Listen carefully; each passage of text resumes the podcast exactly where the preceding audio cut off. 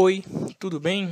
Hoje a gente vai falar um pouquinho sobre neutropenia febril. É o nosso assunto principal, só que todo assunto principal a gente tem que ter uma base, concorda comigo? Então a gente vai falar um pouquinho de neutropenia, dessas questões de leucócitos, células de defesa, células, é, linfócitos, linfócito B, T. A gente vai dar uma revisão geral, tudo bem? Meu nome é Lucas e esse é o Consegue Explicar. Já de prontidão peço para você, caso você gosta do que for apresentado, siga a gente no, no Spotify, no Castbox. A gente está chegando a quase 400 seguidores no Spotify, o que é muito bom e eu fico muito feliz. E além disso, a gente tem um e-mail, um e-mail que sequer recebeu uma mensagem até hoje. Esse e-mail recebe e-mail apenas e-mails de pessoas querendo me dar golpes. Então, se você está vendo esse e-mail lá embaixo, consegue me explicar o hotmail.com e tem alguma dúvida, mande para esse e-mail, porque eu não aguento mais deletar e-mail, porque eu nunca recebi um e-mail de uma pessoa de verdade. Mas então, vamos voltar à realidade. Então, a gente vai falar de neutropenia fenil. Quando a gente fala neutropenia febril, a gente tem que pensar o quê? Neutropenia. Essa palavra já vai lembrar o quê? Neutro, você tem que lembrar qual célula de defesa? Os neutrófilos. E penia, poucos. Então, é a baixa de neutrófilos. neutrófilos. Até aí, tudo bem. Os neutrófilos, eu gosto de chamar eles de soldadinhos de chumbo. Quando eu estudava no colegial, meu professor, um grande abraço pro Daltrin, era um professor muito bom, ele falava, tipo assim, que os primeiros a chegarem nos ferimentos, e isso a gente faz, quando você estuda, você percebe que é verdade, são os neutrófilos. Os neutrófilos, junto com os macrófagos, eles são os nossos, a nossa primeira linha de defesa. Eles são aquelas pessoas que vão morrer para te salvar ele vai e ataca, a, ataca o problema primeiro, a infecção primeiro. Então, quando você pensar seu troço, só quer você pensa uma coisa. Eles são soldadinhos de chumbo, se for pensar bem. Eles são aquelas, aquelas primeiras células que vão atacar o problema. Consequentemente, elas, eles vão ter que estar em alta, eles vão ter que ter, vão ter, que ter uma boa quantidade deles para a gente acabar a, atacando o problema em si. Então, quando você fala de neutrófilo, você tem que pensar soldadinho de chumbo, primeiro a célula de defesa que vai atacar o problema. A gente tem ele como um dos seus principais, como um dos principais leucócitos do nosso corpo. O que, que são os leucócitos? Nada mais, nada menos que nossos glóbulos brancos, seja da linhagem mieloide, seja da linhagem linfóide. Tudo bem? A função do neutrófilo é muito específica. Ela tem uma função tipo assim de combater a infecção, de fagocitar, e ele é essencial para isso tudo em si. Se a gente pegar um exame de sangue, a gente tem muita coisa a se analisar. Desde a questão de plaqueta, se a gente analisar a plaqueta, a gente tem que pensar em que ah, o paciente pode estar com hemorragia ou não. Se a gente pegar e, analisar imagem, a gente tem que pensar o que? Ah, o paciente pode estar ou não com uma, é, com uma anemia, uma anemia ferropriva, uma anemia perniciosa. Então dá para você analisar muita coisa com o hemograma. Quando a gente pega um hemograma e analisa glóbulos brancos, leucócitos, a gente tem que ver uma coisa. Tem uma coisa que é muito delimitada que a gente tem que saber. Se a gente pegar um hemograma e encontrar neutrófilo aumentado, vai ser muito sugestivo de infecção bacteriana. Então, neutrófilo aumentado é sugestivo de uma infecção bacteriana. Quando a gente pegar esse nosso, é, nosso hemograma e perceber que tem um aumento, uma descaracterização aumentada de linfócitos, seja eles B ou T, a gente tem que pensar diretamente numa infecção viral.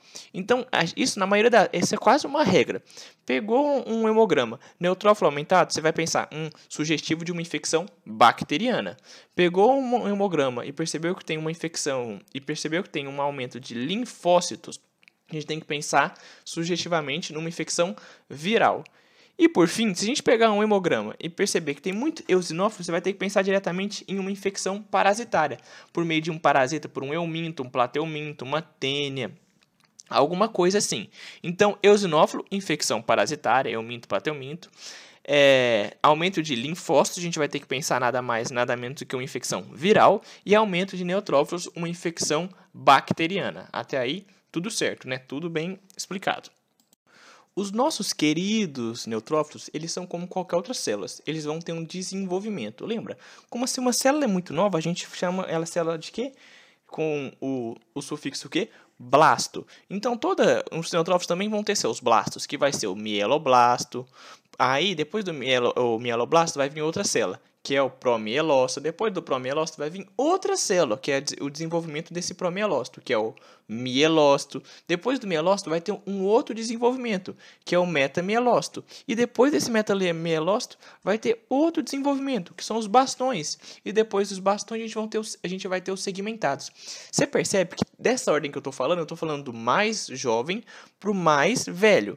Então, se a gente pegar um hemograma que tiver muito segmentados, vai pensar, ah não, são neutrófilos já maduros. Se a gente pegar um hemograma com muito mieloblasto, vai perceber, é, a, gente tem um, a gente tem muito neutrófilo no sangue periférico jovem. Mieloblasto é um neutrófilo jovem. A gente avalia o sangue periférico e no sangue periférico normalmente tem mais neutrófilos segmentados ou bastões, que são dois componentes, são dois tipos de de neutrófilos mais antigos, sendo que os segmentados são mais antigos que o blasto. Ah, Lucas, mas eu quero avaliar para encontrar muito mielo, é, muito mieloblasto, muito metamielócito. Onde que eu vou encontrar isso? Se você tirar na medula óssea, que é onde produz essas células vermelhas, a gente vai encontrar muitas essas, essas células jovens. Então, essas células jovens são muito frequentes na medula óssea, mas no seu sangue periférico, onde você colhe sangue por meio da veia, normalmente se encontra muito blasto e segmentado, sendo que segmentado é mais comum porque eles já estão mais maduros. Tudo bem? Certo? E dependendo do que você encontrar no seu sangue periférico, pede alguma medida terapêutica. Até aí, tudo certo. Certo? Então, como eu te falei, no sangue periférico a gente vai poder encontrar bastante segmentados. Os segmentados são mais maduros do que os bastonetes, a gente pode chamar os bastonetes de imaturos, se comparados aos segmentados. Esses nossos neutrófilos vão ser móveis, vão ter essa capacidade fagocitária e ele vai estar tá em maior número, ele vai ser o maior número de leucócitos que a gente tem no nosso corpo. Tudo bem? Certo? Tem uma coisa que é muito legal que chama desvio à esquerda. O desvio à esquerda vai ser o seguinte: quando o paciente apresentar muitos bastões no sangue, ou seja, neutrófilos imaturos, que a gente pode chamar que são imaturos, já que os mais maduros que a gente tem é os segmentados, dizemos que ele vai estar com desvio à esquerda.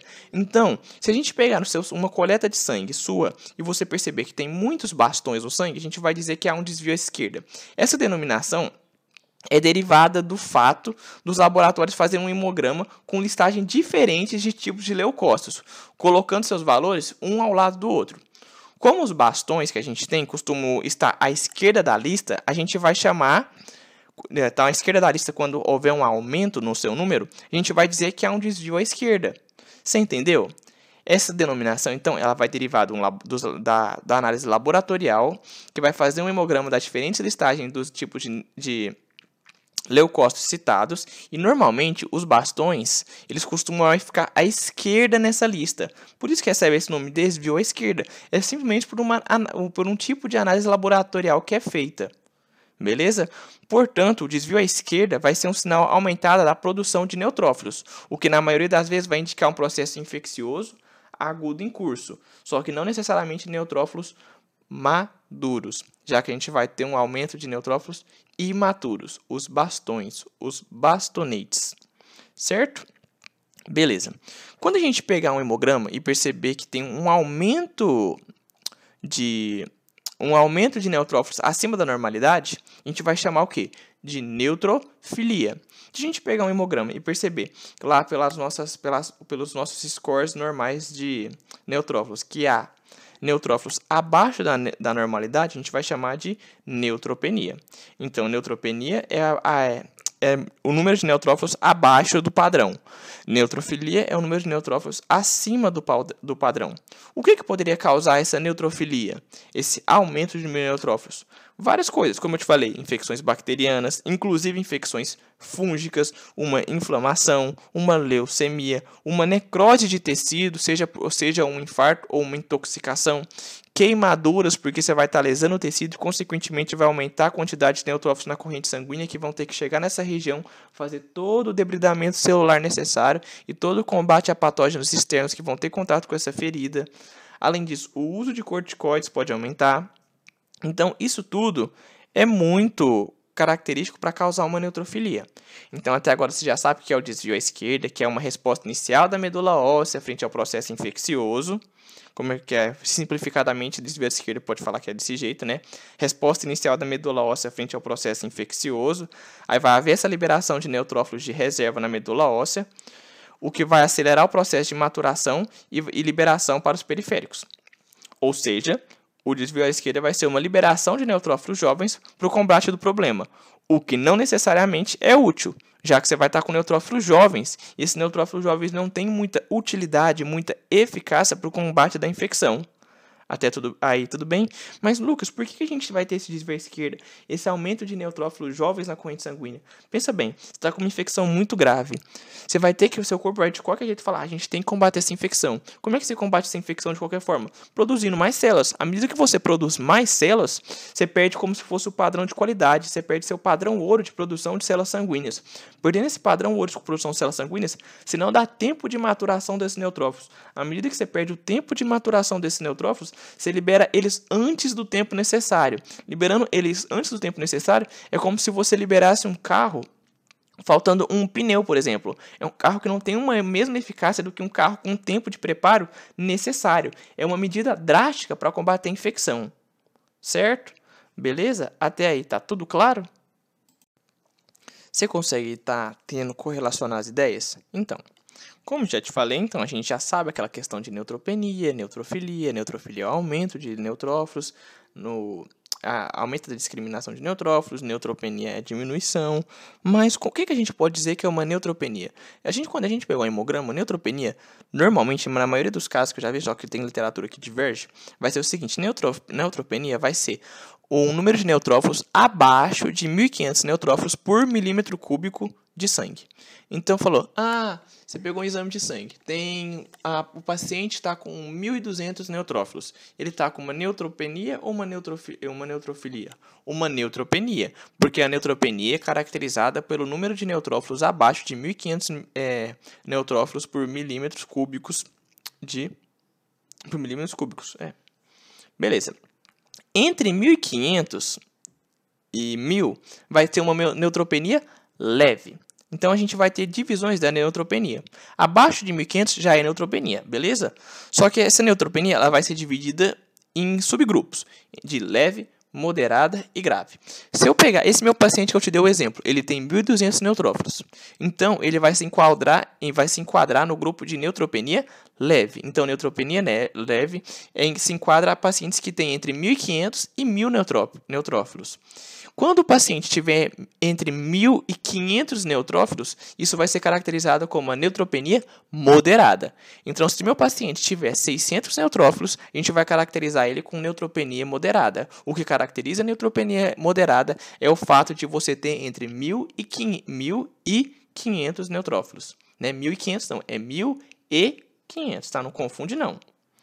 Então, a neutropenia moderada se caracteriza, como eu te falei, um paciente que tem entre 1.000 e 500 neutrófilos, certo? E se eu pegar um paciente que tiver com 200 neutrófilos, o que a gente vai fazer? Primeiro, a gente vai ficar preocupado porque ele provavelmente está lascado, ele está bem debilitado. Se seu paciente estiver com 200 neutrófilos, você já começa a ficar preocupado que provavelmente ele está tá querendo bater na cova, bater na porta do coveiro, certo? Uma neutropenia, uma neutropenia grave vai ser caracterizada por isso, por um número de neutrófilos abaixo de 500 milímetros cúbicos. Se você pegar que você tem um número de neutrófilos abaixo de 500, é, desculpa, pelo número de neutrófilos abaixo de 500. Se você pegar esse número de neutrófilos abaixo de 500, meu amigo, aí você preocupa. Se seus neutrófilos estiver abaixo de 500, é uma neutropenia grave certo? Você já sabe que então neutropenia é menos de 1.500 é, neutrófilos por milímetro, é, por milímetros cúbicos. Agora você sabe também que neutropenia pode ser diferenciada entre leve, moderada e grave, sendo que grave é menos que 500 neutrófilos. Certeza. Beleza. Certo? Tranquilo.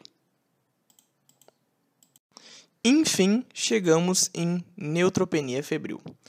Neutropenia febril. Vamos lá voltar ao que a gente falou.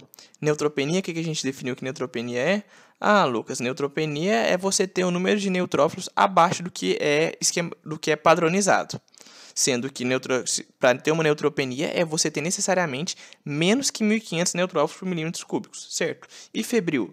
É ter febre. Então, como é que a gente vai definir neutropenia febril? A gente vai ter que definir como que vai ser essa neutropenia e como que vai estar a temperatura do seu paciente, certo? No Brasil, a gente usa muito a temperatura axilar. Então, você vai aferir a temperatura do seu paciente. Se ele chegar no seu consultório e você aferir a, a temperatura dele, quanto que é febre, é, quanto que a gente tem de padronizado que é febre? Febre para a gente vai ser acima de 37,8 graus Celsius. Então, sua temperatura axilar, que vai caracterizar a febre, é acima do 37,8 graus Celsius. Febre é acima do 37,8 graus Celsius. Beleza. Mas normalmente me foi passado que não é muito perguntado sobre essa questão da temperatura axilar. É, a gente tem muita pegadinha perguntando: e febre na temperatura oral? Lá fora, nos United States of America, é muito utilizado a questão da temperatura oral, ou seja, você mede na boca. A temperatura oral, ela vai ser, ela vai ser febre se tiver maior ou igual a 38,7 graus Celsius. Tranquilo? Ou se a pessoa tiver com mais, mais de que 38 graus Celsius por mais de uma hora. Então, febre na temperatura oral é o seguinte: maior ou igual a 38,3. Você chegou e avaliou para o seu paciente, ele está com 38,3 ele, na temperatura oral, ele está com febre. Se seu paciente chega lá para você e fala assim, doutor, eu aferi minha temperatura 7 horas da manhã. Eu estava com 38 graus Celsius. Quando eu chegar aqui, cheguei aqui 8 horas da, da manhã para fazer a consulta com o senhor, a enfermeira mediu minha temperatura lá atrás e eu ainda estou com 38 graus Celsius. Já então você vai perceber, hum, ele aferiu 7 horas da manhã e estava com 38 graus Celsius. Agora é 8 horas da manhã e ele continua com 38 graus Celsius. O que, você vai pensar na hora? A pessoa está com febre. Esse paciente está com febre. Então, febre de 38, maior ou igual a 38, 38 graus Celsius, a gente vai pensar o quê? Febre se o paciente, você mediu a temperatura dele e percebeu que momentaneamente ele já está com 38,3 graus Celsius, ele também está com febre. Isso tudo para o quê? Temperatura oral. Sendo que na temperatura que a gente mede aqui, é, aqui no Brasil é mais, muito mais comum a gente medir a temperatura axilar, ou seja, na suvaqueira, é, 30, é maior ou igual a 37,8 graus Celsius. Não ficou confuso? Deu para pensar? Temperatura axilar maior que 37,8 graus Celsius. Temperatura oral maior que 38,3 graus Celsius ou maior que 38 graus Celsius se tiver, por isso, em mais, no período de mais de uma hora. Morreu. A gente então sabe que vai definir a neutropenia febril com esses dois parâmetros de temperatura que eu te passei. E como é que a gente vai definir essa neutropenia? A gente vai definir essa neutropenia quando você tiver menos de 500, menos, é, menos de 500 neutrófilos por milímetros cúbicos. Ou menor ou igual a 1.000 neutrófilos com expectativa de queda nas próximas 48 horas. Então pensa comigo. Você chegou, pegou o hemograma do seu paciente, ele está com 37,8 graus, 37,8 graus de febre na temperatura axilar. E você pegou o hemograma dele. O hemograma dele está com, é, tá com 450 neutrófilos. Ele está com uma neutropenia febril. E como é que a gente vai caracterizar essa neutropenia com menos de 500 neutrófilos por milímetros cúbicos? Neutropenia grave. Então, a neutropenia febril é caracterizada por uma neutropenia grave, se você for analisar apenas essas, esse paciente com hemograma de, de menor que 500 neutrófilos por milímetros cúbicos. Todavia, se seu paciente chegar com você 37,8 graus Celsius e com, uma, com um número de neutrófilos menor ou igual a 1.000 neutrófilos com expectativa de queda nas 48 horas, você pode pensar, esse paciente também vai estar com neutropenia febril. Lucas, mas como é que eu vou saber que vai ter essa expectativa de queda nas próximas 48 horas? Eu vou olhar para a cara do paciente, ele vai estar com uma cara tipo assim de, galera, meus neutrófilos vão cair nas próximas 48 horas, então, por favor, me avalie. Não. Vai ter uma coisa muito específica para você avaliar. Normalmente, seu paciente vai estar fazendo tratamento de quimioterapia. Seu paciente, paciente que normalmente tem uma neutropenia febril, ele faz um tratamento de quimioterapia. Por isso que eu estou te gravando esse áudio. A neutropenia febril, ela é diretamente correlacionada com, a tema, com, a, com o tema de, de quimioterapia que eu tenho te falado há um tempão. Então, neutropenia febril, o paciente que tivesse expectativa de queda dos neutrófilos nas próximas 48 horas, é um paciente que normalmente faz nada mais, nada menos do que o quê? Quimioterapia é um paciente com problema oncológico. Mas espera, Lucas, eu ainda não estou entendendo. Como é que eu vou descobrir se vai ter essa queda? Respira. Certo, soldado. A gente vai pensar que esse paciente vai ter uma queda de neutrófilos, uma expectativa de queda de neutrófilos nas próximas 48 horas, principalmente no caso do paciente que está no período de nadir. Não, isso não é um nome do seu tio árabe, isso é um nome de uma coisa do, da quimioterapia. O nadir é um termo na quimioterapia que vai se referir ao período de menor contagem das células após a primeira aplicação do quimioterápico ou após o primeiro ciclo do quimioterápico. Porque tem quimioterápicos, tem ciclos, tipo assim, duas sessões, quatro sessões, tudo bem? O nadir vai se referir ao ponto mais baixo. Vai ser o período que essas células vão estar mais baixas. Você vai ter uma leucopenia, você vai ter uma plaquetopenia, você vai poder ter uma anemia, ou seja, vai poder ter uma pancitopenia. Você vai ter uma queda de praticamente todos os seus elementos sanguíneos. Então, esse nadir vai se referir ao ponto mais baixo. Normalmente, o paciente que está em nadir, ele tende a ter essa expectativa de queda de neutrófilos no decorrer do seu tratamento. Beleza? Certo.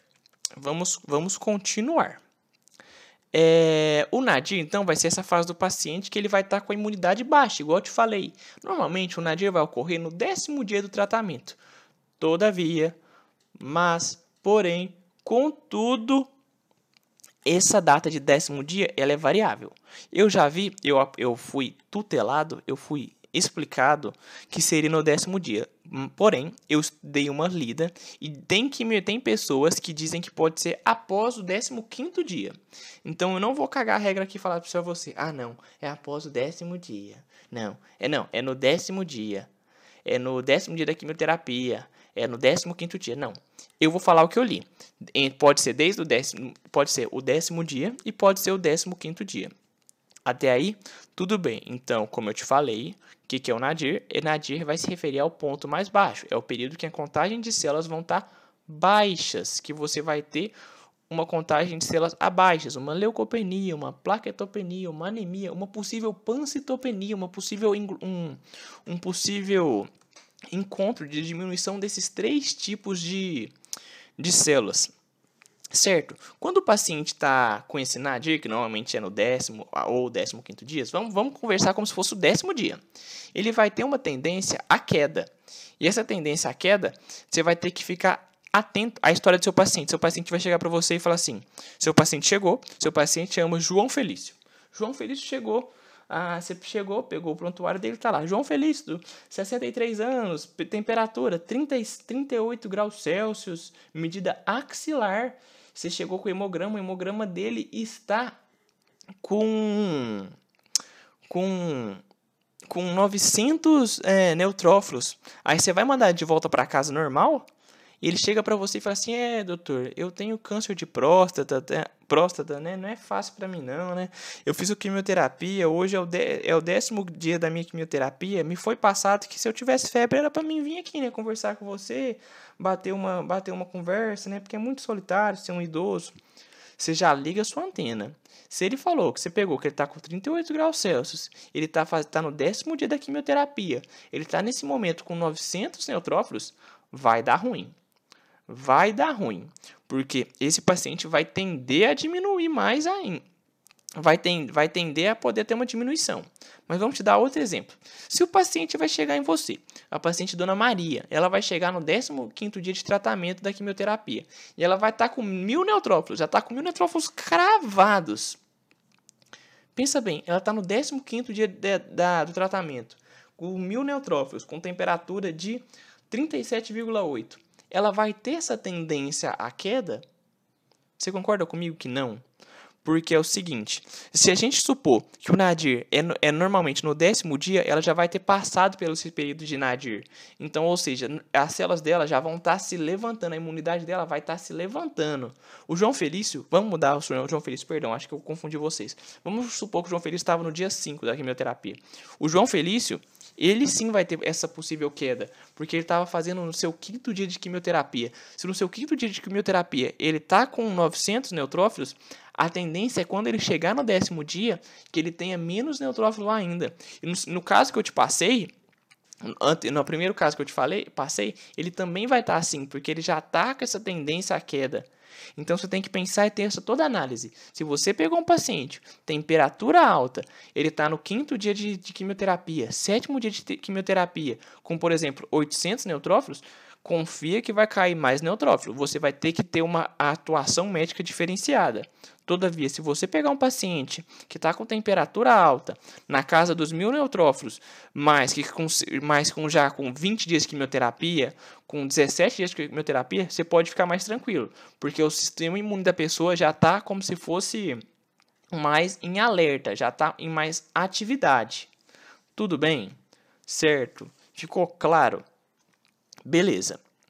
É, uma coisa que a gente cabe falar é que a febre, então, ela é muito importante porque ela vai ser um indicativo de uma infecção grave, né? E tem uma coisa que é importante falar, que normalmente a gente tem uma coisa que acontece bastante. Um paciente que chega com uma neutropenia, pode acontecer de chegar com você e falar assim, é doutor, eu tô com...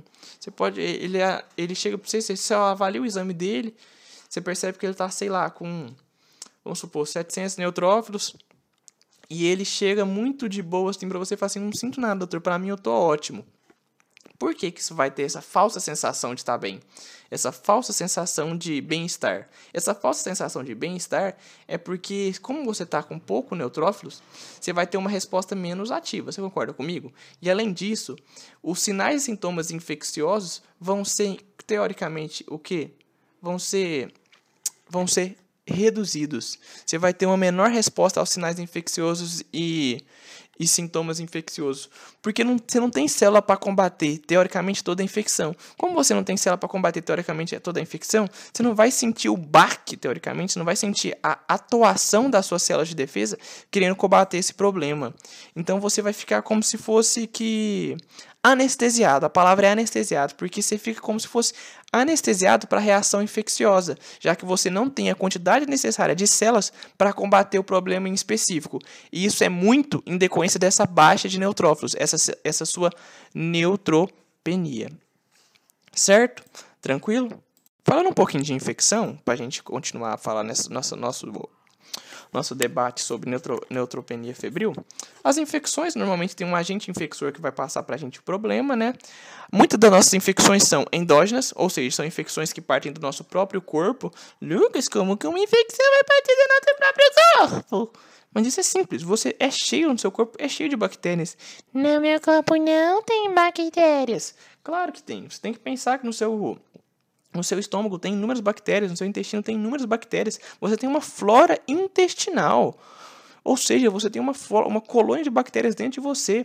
Essas bactérias podem, de repente, falar: bum, acordei. E isso dá um problema para você. Então, lógico que você vai poder você vai poder ter tem bactérias no seu corpo. E nas, pense numa mulher. Na mulher tem a flora intestinal e tem a microbiota vaginal. Então você tem bactérias em mais de uma região. Você tem, col tem colônias de bactérias, teoricamente, de, com bactérias de gênero e espécies diferentes. Então em, existe a possibilidade, em 80%, de você ter infecções endógenas pela sua própria flora, flora intestinal. Beleza? Uma coisa que você deve ficar atento é que os estafilococcus aureus, que são estafilococcus que estão presentes normalmente na nossa pele, nossa epiderme, nossa pelezinha, quando ele causa uma infecção, normalmente ele vai causar uma infecção muito séria. Causando uma infecção muito séria, ele pode levar a óbito. Logo, tem que ter um cuidado especial se você tiver uma infecção por estafilococcus aureus. Certo?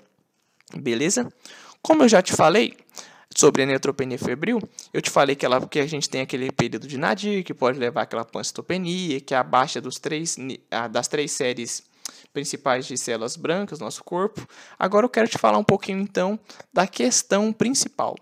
Como que a gente vai atuar nesse paciente? Como que o paciente vai, a gente vai, ter, vai atuar para reverter esse quadro de neutropenia do febril do nosso paciente? Primeiro, né?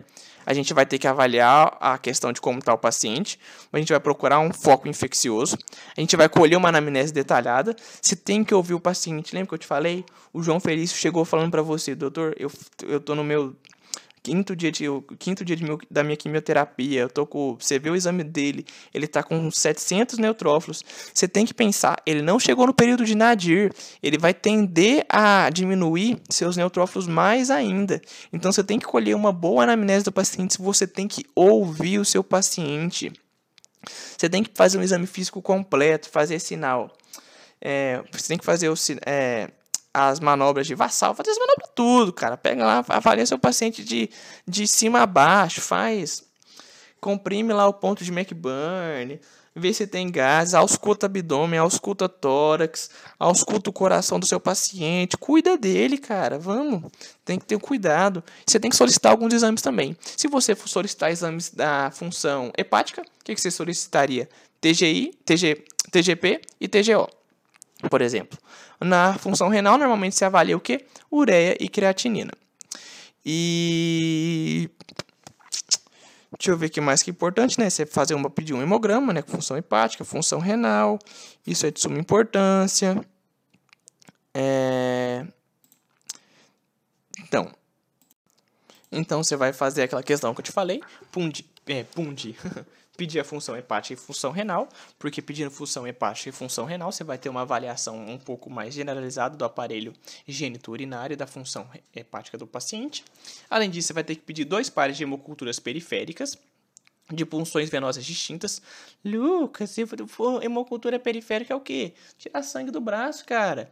É, hemocultura periférica é o sangue da sua veia. Hemoculturas, é, hemoculturas gera, é, central seria do quê? Da medula óssea de funções distintas. Tu vai pedir um par de hemocultura de cada via do catéter longo de permanência, se o paciente tiver com esse catéter, para você souber, você pensar, ah, será que está com uma infecção nesse, nesse catéter? Será que tem uma infecção generalizada nesse paciente? Então você tem que pensar nessa coisa.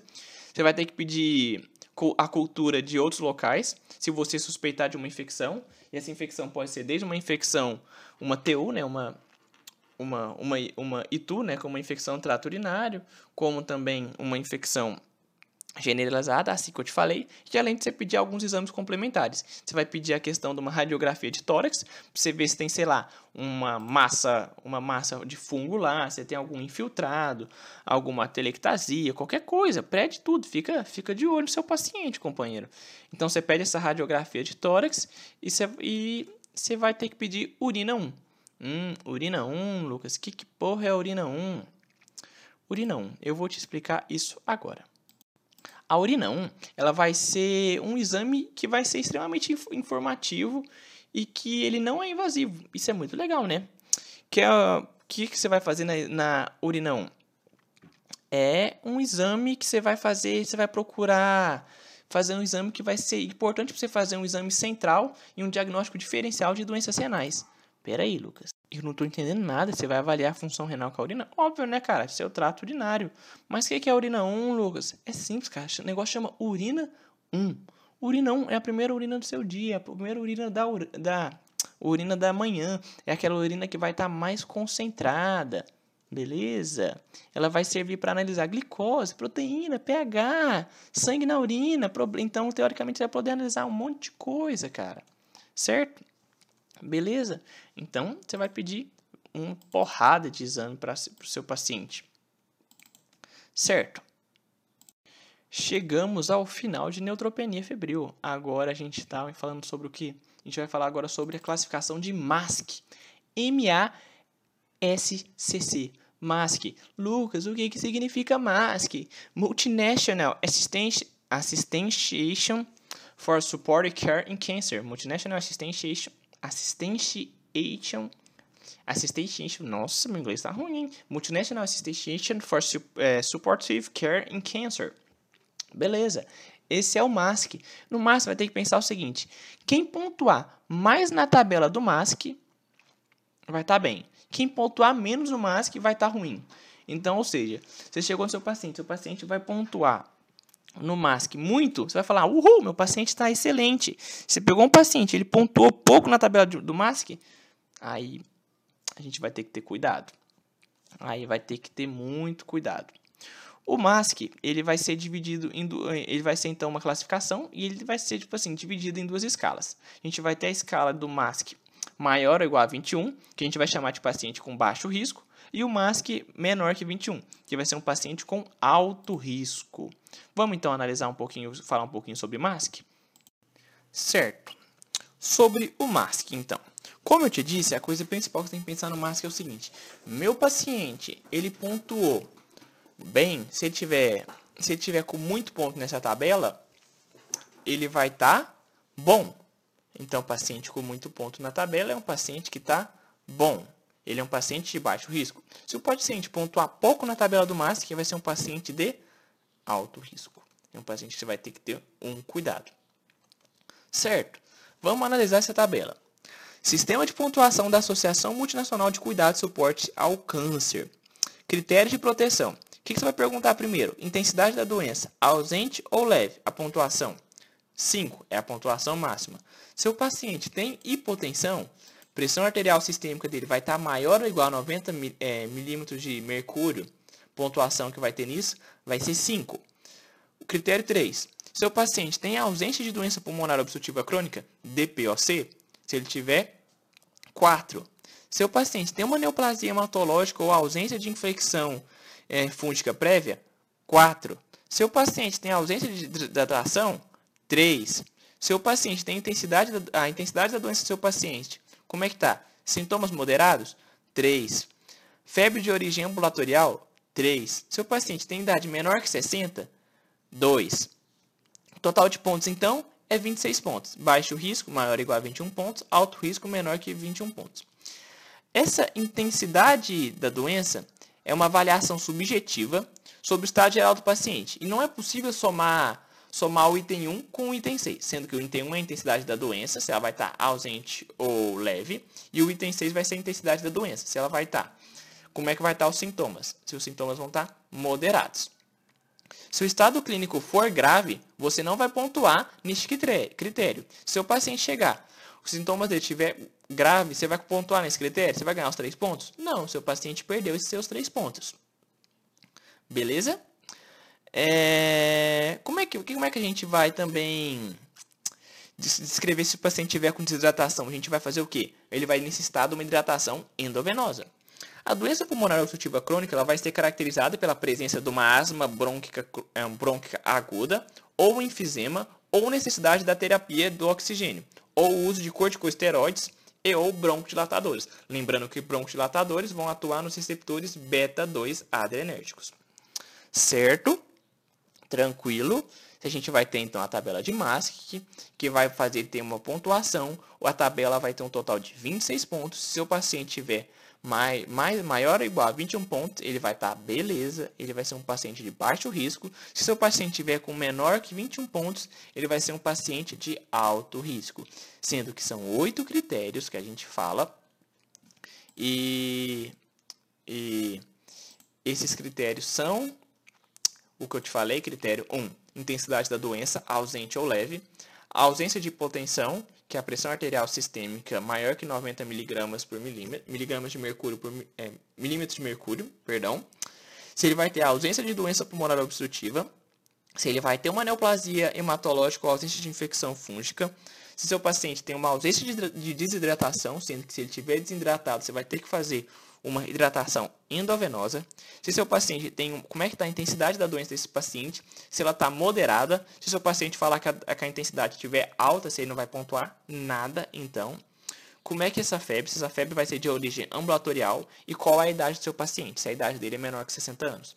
Então, são oito critérios, sendo que esses oito critérios vão dar uma pontuação total de 26 pontos. Certo? Tranquilo. Beleza. Certo. Então agora você já sabe o critério de massa, que isso já é uma beleza. Eu sei que o áudio está grande, mas é que a matéria é importante. Se você pegou, então, você descobriu o seu critério de que seu paciente está com maior que 21, tá maior que 21 pontos, você pontuou mais que maior ou igual a 21, você vai pensar que ele é um paciente de baixo risco. Como é que você vai tratar esse paciente de baixo risco? Você vai tratar ele com um antibiótico lá na casa dele. Ele vai tratar com amoxicilina e clavulanato. Ai, Lucas, você Desculpa. Você já deu aula de antibiótico pra gente. Eu já dei aula de antibiótico. Você vai tratar então com uma penicilina, amoxicilina e clavulanato e também com ciprofloxacino. Então você vai tratar com antibióticos, você vai tratar com antibióticos, amoxicilina e clavulanato e ciprofloxacina. Sendo que cabe relembrar que o ciprofloxacino, acho que eu falei certo, cipro fluoxacino, ele tem um espectro muito bom para você atuar em, em bactérias gram-positivas e gram-negativas, indicado então para várias infecções. Tranquilo? Ah, Lucas, mas você vai tratar ciprofloxacino junto com clavulanato e, e amoxicilina e clavulanato? Não vai ter problema, não? Não vai ter problema, sabe por quê? Porque a, a ciprofloxacina ela não tem interação farmacológica nem com as penicilinas, nem com as cefalosporinas, nem com os aminoglicosídeos e muito menos com com com essa sua amoxicilina, que é o que eu falei, que é um tipo de penicilina. Então, beleza, né? Você vai usar ela de boa, vai dar tudo certo. Sendo que a gente então vai tratar, vai ser muito bom essa ciprofloxacina para a questão de gram positivos e gram negativos, certo? Beleza. Enquanto que a amoxicilina clavulanato vai tender também a atuar muito bem em gram positivos. Tranquilo, né, meu soldado? Então você pegou seu paciente, peguei meu paciente, Lucas. Eu percebi que ele está com MASC maior que, maior que 21. Eu vou mandar ele para casa e falar: você vai tratar com ciprofloxacina e amoxicilina mais clavulanato. Dois tipos de antibióticos. E eu quero que você retorne daqui 48 horas para cá. Se você não retornar para cá em 48 horas, a gente vai brigar. Tranquilo? O paciente vai, você vai pedir para ele retornar daqui 48 horas para você fazer uma reavaliação dele. Se essa reavaliação dele vai ser importante, porque você vai esperar que os sintomas dele diminuam. Ou seja, você vai esperar que o efeito do antibiótico já comece a, a mostrar potência sobre o corpo. Você vai ter que, vai ter que ver se a febre diminuiu ou sumiu, se, se ele teve melhora dos seus sintomas. Mas você tem que pensar bem. Ah, Lucas, eu passei amoxicilina e clavulanato no meu, e mais ciprofloxacina no meu paciente que deu um MASC maior que 21. Mas no outro dia ele me ligou ou ele veio aqui no pronto-socorro e falou: Doutor, eu tô pior do que ontem. O que, que você vai fazer com ele? Interna o cara. Você bota o cara, bota o cara na máquina interna ele. Se acordar pior do que no dia anterior a, ao dia que você já passou os antibióticos, você já pode começar a internar o cara que ele vai só piorar. Então, se houver manutenção dessa febre e piora dos sintomas, você vai internar o paciente, interna esse paciente. E se a gente pegar um paciente com esse MASC menor que 21, ou seja, um paciente de alto risco, você vai tratar com antibióticos endovenosos em regime de internação. Lucas, por que, que eu vou tratar com antibiótico endovenoso em vez de oral? Primeiro, seu paciente vai estar debilitado. O acesso endovenoso vai ser muito mais prático para você que é médico, para você enfermeiro, para você ter um acesso, vai deixar um acesso central para você tratar o problema dele. Segundo, a questão da farmacocinética do medicamento. O medicamento endovenoso vai ter maior farmacocinética, vai ter uma melhor uma biodisponibilidade no seu corpo dessa, dessa maneira. Tudo, é, tudo bem? Certo? Vai cair direto no sistema porto-hepático, faz aquela transformação total, tudo, tudo, tudo, mata as bactérias, tudo, paciente saudável. Então, chegou seu paciente, ele está com máscara menor que 21, você, entrar, é, você vai tratar ele com antibiótico endovenoso e vai fazer no regime de internação, e você vai é, iniciar esse antibiótico o mais rápido possível. Quando, Lucas? Ou seja, em até 60 minutos da, quando ele tiver chegado ao pronto-socorro. Seu paciente chegou com um MASC menor que 21, em até uma hora, meu amigo, trata seu paciente com antibiótico. Lucas, com que antibiótico que eu vou pedir? Você vai pedir antes uma hemocultura desses antibióticos, porque isso vai ser importante, e você vai tratar com alguns antibióticos, que vão ser com antipseudomônicos, que é o cefepime, 2 gramas de 8 em 8 horas, ou piperacilina mais tazobactam, 4,5 gramas de 6 em 6 horas. Repete, Lucas, por favor, repete. Seu paciente chegou, mas que menor que 21. Você vai fazer o que primeiro com ele? Interna, antibiótico oral ou endovenoso? Endovenoso. Por que endovenoso? Facilidade de administração, a farmacocinética do medicamento endovenoso vai ser bem melhor para o tratamento do seu paciente. Como que você vai tratar ele? Antes de qualquer coisa, antes de você dar um antibiótico, colhe um hemograma dele para você fazer uma hemocultura depois, para você descobrir o que está nesse seu paciente. Tem mais gram positiva? Tem mais gram negativa? Não tem nenhum desses dois? Tem é fungo? Então, antes de iniciar o, hemo, antes de iniciar o, o seu antibiótico, colhe o hemograma do seu paciente para você fazer hemocultura. Beleza? Certo? Então, antes de iniciar um antibiótico, você faz, colhe o hemograma do paciente, você fazer uma hemocultura, certo? Você vai tratar o seu paciente com o quê? Com antipseudomonas, cefepime, 2 gramas de 8 em 8 horas, ou seja, você vai tomar quantos, quantos comprimidos no dia? 4. Tudo bem? Certo? Desculpa, bobeira minha. 4 não, vai, tá, vai tomar 3. Oxe. Então, no paciente seu dia, ele vai tomar três comprimidos no por dia. Seu paciente ele vai ficar top da balada. Certo? Então você pegou seu paciente, ele vai trazer, você vai começar, vamos supor, ele tem, ele, você vai passar então para ele um antipseudomônio cefepime 2 gramas de 8 em 8 horas, ou piperacilina, que eu acho que é o nome do, do remédio, piperacilina, ele vai ter que tomar piperacilina, é, piperacilina mais tazobactam 4,5 mg de 6 em 6 horas. Você pode também tratar com vancomicina, 1 grama, de 12 em 12 horas, se tiver o catéter venoso central e ele tiver com instabilidade hemodinâmica, ou seja, vai tiver com rebaixamento dos sinais vitais. Estabilidade hemodinâmica, ele vai estar com esse rebaixamento de sinais vitais, ele já vai estar menos lúcido. Ele já não vai estar sabendo seu, onde ele vai estar no seu tempo e espaço. Certo? É... Hum, você também pode tratar com metronidazol, que é, para que é utilizado muito para infecções de bactérias anaeróbicas, por meio de um comprimido de 500 mg de 8 em 8 horas, se a suspeita for confirmada dessas bactérias anaeróbicas. Ele é muito bom para infecções do TGI e para mucosite grave. É, grave. Você pode também tratar com antifúngico se a suspeita clínica, se houver suspeita clínica, ou febre persistente de 3 a 5 dias após o início do tratamento. Por isso que é importante você pedir a radiografia. A radiografia vai identificar se você normalmente, se você teoricamente tem algum problema fúngico no pulmão, que é onde costuma mais se instalar. Pensa, pensa, é muito comum ter a questão de problemas fúngicos pulmonares. Certo.